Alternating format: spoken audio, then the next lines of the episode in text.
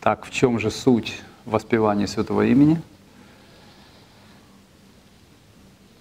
Святые имена — это э, сам Кришна, Шимати Радхарани, то есть не отличны от своих имен.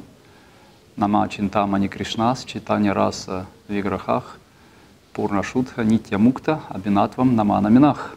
То есть святое имя, подобно камню Чинтамани, который преображает сердце повторяющего святого имени.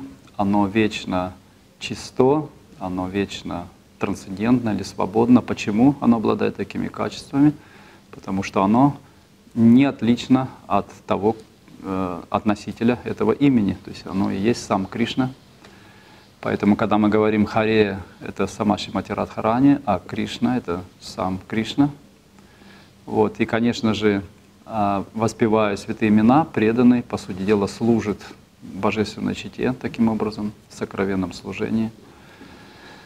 Вот. И, а, ну, соответственно, доставляет удовольствие Господу.